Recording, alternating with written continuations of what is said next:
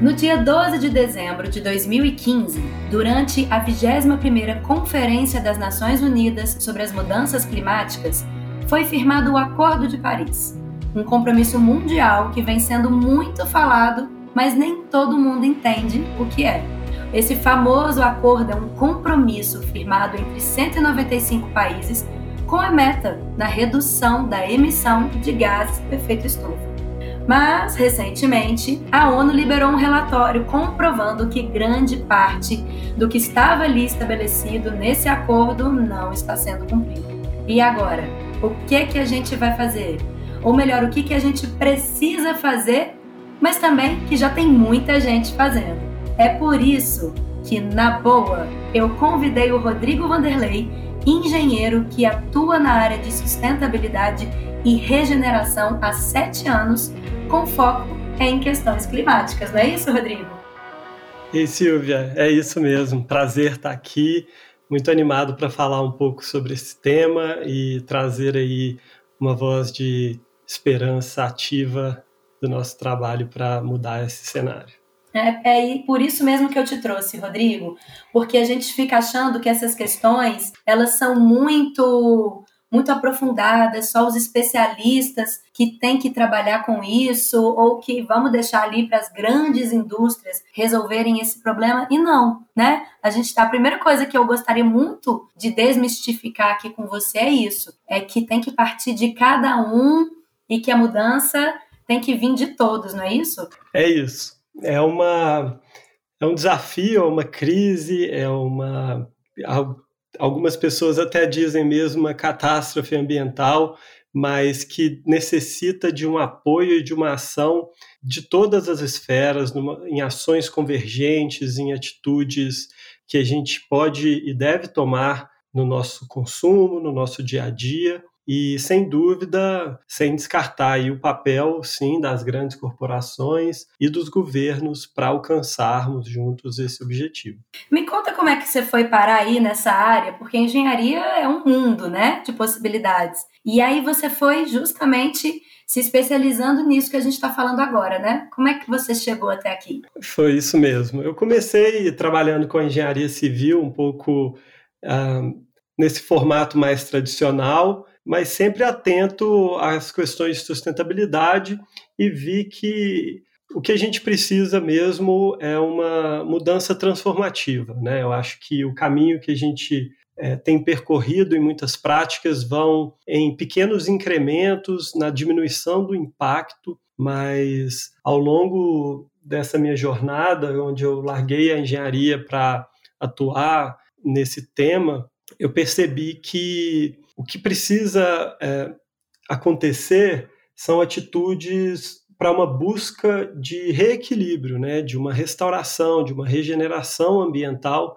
para que a gente possa criar, assim, ou então, ao menos permitir que a natureza haja no sentido de suportar cada vez mais vida mais abundante na Terra. Sim. E aí você acha que esse pensamento seu, essa consciência sua, ela ainda está restrita a um grupo muito pequeno, ou posso estar errada, mas creio eu que não, está se alastrando cada vez mais e tem cada vez mais pessoas e marcas tomando essa consciência e vendo a necessidade da gente pensar e agir rápido em relação a isso? Olha, com certeza tem muito mais do que a gente imagina e tem crescido muito nos últimos diria, dois a três anos. É, existem muitas iniciativas, né, desde o início aí do, da sustentabilidade ou do ambientalismo, uh, mas são diversas, são espalhadas e com o advento aí da internet tem se aproximado e crescido. E eu vejo que, além disso, existe um posicionamento de empresas procurando esse público-alvo também, obviamente, mas também preocupadas com o risco que as questões ambientais vão trazer para o seu próprio negócio. Né? Seja escassez de água, por exemplo, no agronegócio ou em grandes indústrias, seja a mudança climática em suas diversas manifestações, como, por exemplo, eventos climáticos extremos, grandes chuvas ou grandes secas, é, enfim, que afetam o negócio como um todo uhum. e precisam agir sobre isso. Isso sem a gente falar em, em perspectivas uh, que talvez a iniciativa pública e até mesmo ONGs trabalham que estão mais relativas à justiça climática, né? Há uma segurança social, a entender os riscos e ações de mitigação e adaptação que precisam ser criadas para garantir o bem-estar, né? Uma vida digna aí para as pessoas. É, a divulgação desse relatório, ela chamou a atenção para a pauta de novo, né? É, todo mundo voltou a debater e falar sobre isso. E aí eu acho que a gente fica com aquela falsa impressão de que nada foi feito, que desde 2005, 2015 é, o acordo foi feito e que a gente não caminhou nesse sentido. E aí foi justamente pesquisando sobre o tema que eu fui descobrindo iniciativas muito interessantes, muito legais e até mesmo alguns termos que eu não conhecia. Você foi o grande responsável por me apresentar a rotulagem climática, que é uma coisa que eu desconhecia e que eu agora tô com os olhinhos ali ligados nisso aí de olho nas embalagens. Explica um pouquinho o que é essa rotulagem climática. Ótimo. Então, eu vejo que cada vez mais as empresas e e esse tema tem chegado em nós indivíduos e, ou consumidores, né? E de fato a alimentação ela é um dos pontos aí chave de consumo e chaves também para entender a mudança climática num país como por exemplo o Brasil que tem grande parte das suas emissões decorrentes de mudança no uso do solo. Então, com o desmatamento, com produção uh, pecuária, enfim, diversos outros tipos de, de ações. E para a gente entender esses produtos, né, qual que é de fato essa pegada no clima que ele deixa, ou seja, qual é essa marca, né? Qual que é através do ciclo de produção desse produto, desde a matéria-prima até o seu descarte, tomara que em um aterro sanitário, é, em, em grande parte aqui no Brasil, qual que é esse impacto que ele tem na atmosfera? Ou seja, quais são esses gases e quais são as quantidades desses gases que são emitidos na atmosfera para que a gente possa, então, ao comprar um produto, conseguir ter outros critérios de escolha que podem passar aí sobre a consciência ambiental da marca e aquilo que ela faz para uh, ah, mitigar ou até mesmo uh, regenerar a partir disso. Ou seja, então a gente pode agora, através das embalagens, descobrir se aquele produto ele, ele tem essa preocupação, né? Que é o como é que chama? O, car, o carbono neutro, né? O carbon free, não é isso? É, aí são outras outros termos que têm distinções entre eles, mas basicamente o que tem acontecido, tem iniciado aqui no Brasil é, esse ano, principalmente, é, são a rotulagem, ou seja, eu calculo essa pegada, eu entendo qual é o impacto do meu produto e eu busco compensar muitas vezes a partir de projetos ou créditos de carbono que vão neutralizar essa emissão. Essa iniciativa ela é recente então aqui no Brasil. Isso já tem lá fora, já tem uma quantidade de produtos. Você diria significativa em relação a isso ou é uma coisa que está todo mundo começando e se ligando nisso agora? Olha, apesar dessa metodologia existir já há muitos anos, é, de fato isso tem ganhado uh, uma maior abrangência nos últimos anos. Então, temos poucos no Brasil, eu diria que poucas dezenas de produtos, mas no, internacionalmente, Estados Unidos e Europa, principalmente, isso tem uma escala maior, mas eu diria que ainda pequena. Uhum. Né? Eu vejo que assim tem muitos produtos que estão preocupados com embalagens, né, com a geração de resíduo, com a redução do plástico, mas esse tema climático, ele ainda nesse âmbito tem um, um desenvolvimento menor. Você estava falando da questão da pecuária, do solo, você me lembrou de um documentário que eu assisti há pouco tempo, que é o Kiss the Ground, que a gente poderia traduzir para solo fértil né, que é a tradução dele, e que ele fala justamente isso, é, do poder de cura que o solo tem, né, e que muitas vezes a gente fica colocando aí o carbono como o vilão, o grande vilão de tudo, responsável por a gente estar vivendo tudo isso, e que não, é, se ele aplicado, se ele é, aproveitado né, de uma forma é, responsável e correta, ele é um grande aliado, né? É isso mesmo? Com certeza. Assim, além de um, subsistência para as próprias é, árvores ou flora, né? O carbono ele é essencial como o próprio efeito estufa, ou seja, ele apoia na regulação da temperatura da Terra e mais do que isso nesses processos do solo que são chave, enfim, para a nossa alimentação, para a saúde planetária. E o grande problema é o acúmulo que tem sido gerado aí a partir de, principalmente, a revolução industrial, onde a gente tem tirado carbono estocado aí, seja em combustíveis fósseis, principalmente, e jogado para a atmosfera numa concentração que altera essa temperatura média do planeta. Você está atualmente envolvido num projeto de restauração e conservação florestal, não é isso? É isso. Como é que é esse trabalho? Me conta. Bom, esse trabalho ele é muito focado no desenvolvimento de tecnologias de sensoriamento remoto e inteligência artificial para que a gente possa então apoiar projetos de conservação e restauração a entender e otimizá-los em relação à sua eficiência, ao seu impacto ambiental e social. Então, a gente busca recursos, busca estratégias para implementar a tecnologia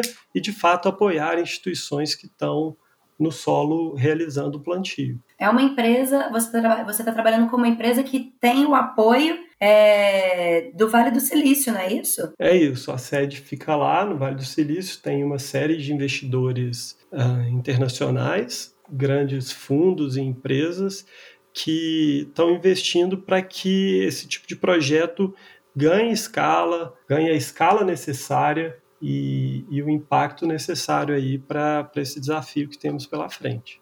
E aí, esses desafios, Rodrigo, o que, que você diria das empresas e das indústrias? Claro, né? A gente pensa nos impactos macros aí que vão vir é, com essa mudança de comportamento deles. Mas a gente também pode fazer muita coisa, né? O que, que você diria assim das mudanças macro que precisam acontecer e daquelas que cada um também pode pode implementar ou inserir aí no dia a dia? Legal. Como agenda macro e muito alinhado aí com o Acordo de Paris e compromissos que estão sendo assumidos pelas empresas, é, estão conectados à descarbonização, ou seja, reduzir nosso impacto. Né? Então, é, essas empresas e governos estão assumiram compromissos públicos, seja no Acordo de Paris, ou seja, por exemplo, nas metas baseadas na ciência, SBT, que assumem esses compromissos de reduzir suas emissões por diferentes maneiras. E, sem dúvida, a gente consegue trazer esse mesmo entendimento para as nossas vidas. E o primeiro passo é a gente entender o que que a gente emite, né? Como que a gente emite gás de efeito estufa. Muito do nosso impacto está relacionado a uso de combustível, né, combustível fóssil. Então, assim, o meio de transporte que a gente usa, as distâncias que a gente percorre, é, principalmente voos aéreos, tem uma pegada significativa. É, mas, além disso, né, a gente tem o consumo de energia elétrica, que enfim, para a geração dessa energia, talvez foi uma térmica que criou. É, então, a gente poderia pensar em estratégias de painéis solares em casa, por exemplo. O que a gente, a gente... tem visto muito, né? Eu tenho Com visto certeza. muito, isso crescendo muito. Inclusive também a questão da, da conta, que a gente agora também pode investir no, numa energia sustentável e isso acaba sendo deduzido na conta, não é isso? É isso. Existem muitas empresas surgindo, startups é, oferecendo esse tipo de solução e o que é melhor, né? Isso já se tornou é, financeiramente viável.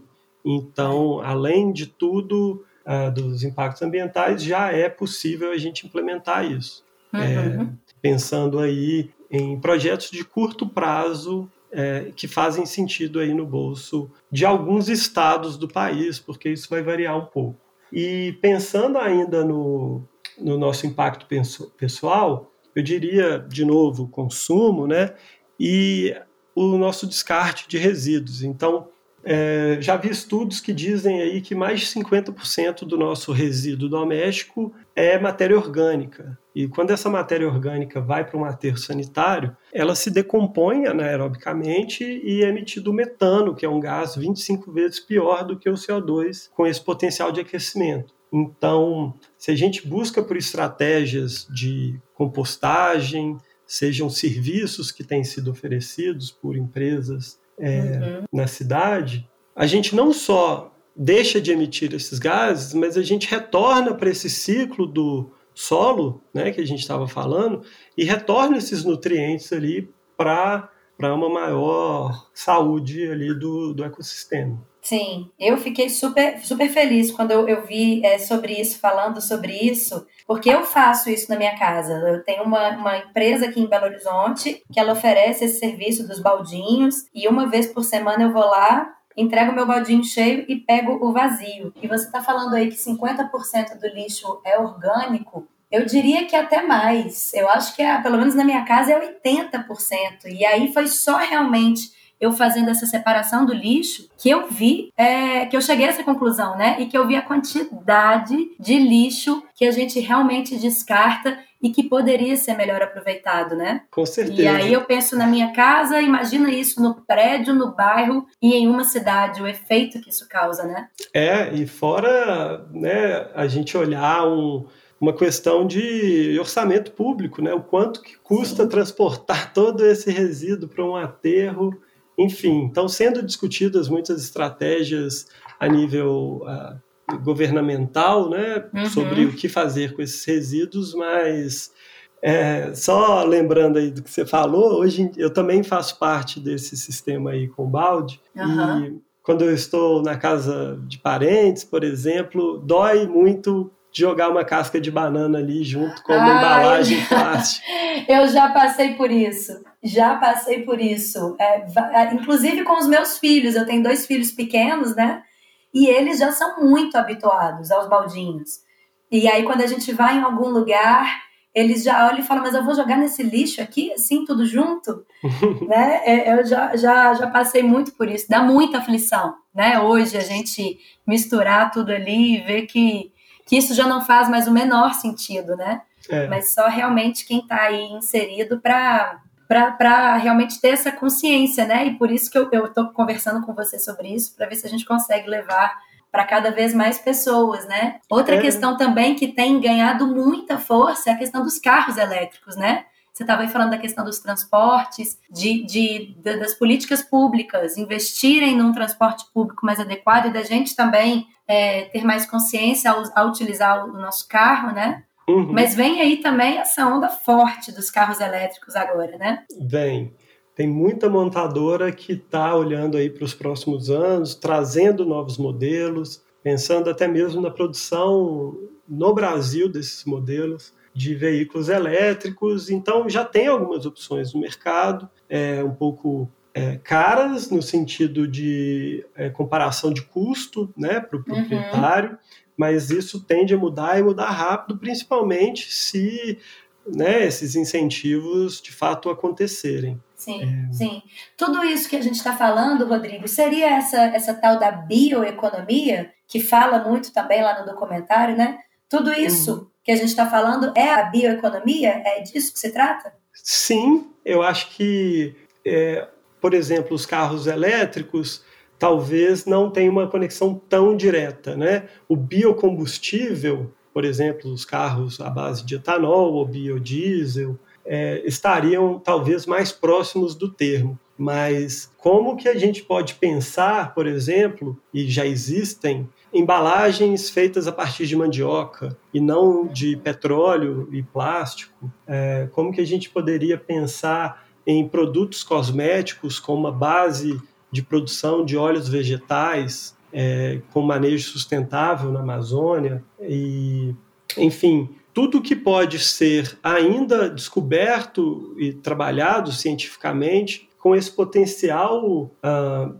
biodiverso que o país tem e que não ganhou tanta atenção no passado. Então, uhum. eu vejo que existe um grande potencial do país com a extensão e biodiversidade, clima que tem para avançar nessa agenda. A gente viu esse ano muitos acontecimentos que deixaram muito claro o resultado de, dessa não ação ou dessa, dessa caminhada mais lenta aí para combater esse aquecimento global, né? A gente viu a Europa aí com as enchentes, com um calor aí de 50 graus, e muitas vezes a gente vai pensando em aquecimento global e o próprio inverno que a gente teve aqui foi um reflexo desse aquecimento global, né? Esse inverno que a gente teve esse ano aqui no Brasil, que foi muito frio, que, que, pegou todo mundo ali de surpresa. Isso também é reflexo. Todos esses acontecimentos aí que a gente foi vendo já são reflexo desse aquecimento, né? Acho que a gente tem que parar de falar de aquecimento global no futuro. Ele já está acontecendo, já tem reflexos aí, né? Muita gente me fala, ah, mas isso é, o, é, é, é, o, é, o, é a consequência mesmo. Olha o tanto que a Terra já não mudou de tempo, de, de, de do século passado para cá. Isso é uma, uma, evolução, vamos dizer assim, é, natural. É. E não, né? Pois é, eu acho que é muito bom esse ponto que você trouxe para a gente aprofundar. O termo que tem sido usado mais hoje são mudanças climáticas. Né? Uhum. Né? Tem, tem grupos que hoje falam em crise climática para trazer a urgência é, que, que esse tema tem. Então, de fato, o clima do planeta ele tem mudanças e padrões em outros tempos, né, em tempos geológicos, em milhões e bilhões de anos. Então, é, para refutar esse argumento, sim, o clima tem mudado historicamente por um tempo muito maior do que a gente é capaz até mesmo de conceber. Mas, de qualquer forma, as mudanças que têm acontecido nos últimos 200 anos, decorrente diretamente de ações antropogênicas, ou seja, ações humanas, têm gerado mudanças nos regimes climáticos, seja com invernos prolongados, com temperaturas extremas, com eventos extremos como furacões e geadas, neve no Brasil uhum. e, e calores extremos de secas em outras regiões, que a gente consegue, né, eu digo a gente, mas é, são grupos de cientistas de diversos países trabalhando junto entendendo o impacto direto que tem sido causado e, mais do que isso, todos os riscos e consequências desses, dessas mudanças que já podem ser sentidas. Né? Nós já temos aí um aumento de temperatura médio na superfície da Terra de mais de um grau, e o Acordo de Paris ele vem para tentar limitar isso em até dois graus médios, é, uhum. é, um grau e meio como objetivo maior. Mas o que se sabe é que essa é a tendência. Então, os cientistas buscam criar limites porque a gente está falando de modelos estatísticos de probabilidade. Então, assim, eles preveem, eles buscam por, por limitar essa temperatura porque eles imaginam que tem uma probabilidade de que nesse cenário a gente vai ter condições é, de manutenção da vida é, sem muitos Sim. danos. Eu estava lendo uma, uma reportagem falando é, questão da arquitetura hoje em dia, como é que a arquitetura tem que ser mais é, mais sustentável. E, e, eles deram exatamente um exemplo falando disso. É, no século passado, quando você ia construir, por exemplo, uma praça, você pensava nas inspirações inglesas que aquelas praças iriam ter, na, na questão do lazer, é, nas fontes, nas águas que iam é, é, mostrar ali aqueles parques a riqueza que ele tem, ou quem o construiu, é, como que foi inspirado, e falando como que é hoje. É, que hoje em dia, a, a primeira coisa quando a gente vai pensar na concepção de um parque, de uma praça, ou de qualquer construção, é a questão da sustentabilidade. Como que vai ser o reaproveitamento, o reaproveitamento das águas das chuvas, o mobiliário, como que vai ser a questão da fauna e da flora. E eu acho que isso é em todos os aspectos, né? Eu estou falando aqui da arquitetura, mas eu acho que isso se encaixa em todas as áreas, né? É, Com é, certeza. É, tá tá para todas as profissões, tá para todas as áreas aí que a gente impacta. Sustentabilidade é a palavra do momento e eu espero que seja durante muito tempo. Já não é mais do momento, né? Já tem muito tempo que a gente fala disso. E eu gostei uhum. desse relatório justamente para dar aquela chacoalhada, né? E falar, opa, a gente precisa fazer mais, né? Então a palavra, você diria que a palavra sustentabilidade vai continuar reinando aí por muito tempo? Eu diria que sim. É, dentre os seus diversos significados e entendimentos que ela tem, é, mas mais do que isso, a palavra que está entrando agora é, é regeneração. Né? É, uhum. É, é um entendimento de que nós já passamos muitos dos limites do planeta. Como que a gente vai ser ativo e para que a gente recupere aí muitos dos danos que já foram causados. É, é, um, é um desafio muito grande. Eu coloco um desafio de uso do termo, sabe? Eu acho uhum. que é, marcas e instituições às vezes se apropriam desses termos para uma estratégia de comunicação e não para mudança aí sistêmica de seus processos. Mas tem muita coisa legal acontecendo, tem muita iniciativa é, bacana também nessa direção, e eu vejo que estamos aí com, com um futuro próspero para essa área ambiental de fato ganhar a importância que ela merece ter. Sim, tem tudo para isso acontecer, né? Os recursos já estão aí, né? A gente vê, igual você citou aí, a, a, os pratos e utensílios aí feitos de mandioca, como, como que a gente, quando que a gente ia imaginar isso, né? Eu vi também um estudo falando da casca do abacaxi, ou seja, se tem uma coisa que, que a humanidade é, é criativa, né? Então, tem Com tudo para tem tudo para acontecer, né? Exato. E assim, só voltando naquele ponto que você trouxe da arquitetura, por exemplo, como que a gente pode pensar em otimizar as distâncias, né? otimizar os materiais que estão disponíveis próximos à nossa região, próximos da, das tecnologias. Então, assim, eu vejo a própria arquitetura e outras áreas buscando resgatar na história, seja de povos tradicionais ou uma história não é, tão distante como na época aí dos nossos antepassados, avós, de tipos uhum. de produtos e materiais que eram utilizados, mas que foram substituídos aí por, por um outro sistema. Sim, tem tudo a ver, né? Você estava falando de resgatar aí o, o, o que a gente estava falando lá para trás. Eu ia te fazer uma pergunta que eu falei, não vou fazer, mas agora eu vou fazer. Posso te fazer uma pergunta polêmica, Rodrigo? Por favor, adoro. Quando você estava falando dos baldinhos, sabe que aqui em casa eu sou chamada de Gretinha. e meus amigos todos me chamam de Gretinha. Que eles, quando eu começo com esse papo de não, não joga isso não, não, vamos descartar isso aqui não sei aonde, vamos levar as pilhas lá, vamos reunir aqui quando tiver um, um número aqui maior, a gente leva lá no supermercado para descartar. Aí todo mundo começa, ela vem a Gretinha, ela vem a Gretinha. E outro dia eu fiz uma postagem no meu Instagram falando sobre a Greta, do documentário dela, e eu fui de um lado metralhada, e de outro eu fui ali é, apoiada. Por que, que a Greta causa tanta polêmica, Rodrigo? O que, que você acha dela? Me conta. Olha, eu acho o trabalho que ela faz admirável e com uma potência muito grande, sabe? Eu acho que ela conseguiu alcançar e de fato incomodar muitas pessoas é, que seja um perfil que não acredita nas mudanças climáticas uhum. ou que uhum. não enxerga a relevância do tema, mas ela conseguiu trazer esse tema a público e gerar muita discussão a partir disso, que é um dos caminhos aí para a conscientização, para esse entendimento. E, e é impressionante né, o poder, a capacidade que ela teve de alcançar, seja em níveis uh,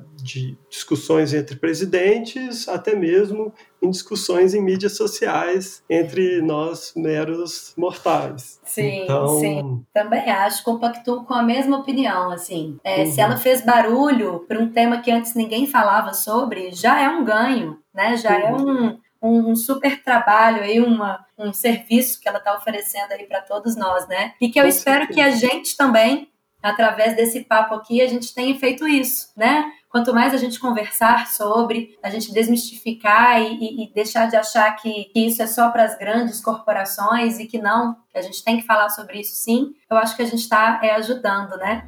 Por isso que eu queria te agradecer muito por ter aceitado o meu convite, de estar aqui hoje falando sobre isso e que a gente fale cada vez mais, né? Seja nas mídias sociais, seja dentro de empresas, seja é, é, abrangendo aí cada vez mais esse debate. Com certeza, eu agradeço muito o convite, o espaço para falar sobre isso e eu vejo que a importância da comunicação e de um diálogo muitas vezes não violento ou que não gere conflitos tem muito valor para que as pessoas possam também aceitar é, argumentos e entendimentos diferentes daquelas próprias, uhum. para que a gente consiga avançar nessa agenda que de fato vai nos impactar ou vai impactar nossos nossa família aí no futuro breve. Sim, isso aí para todos nós, né? Obrigada, até a próxima e eu espero também quem está nos escutando aí no próximo episódio, porque na boa, vem aí mais histórias, pessoas e ideias inspiradoras. Até lá!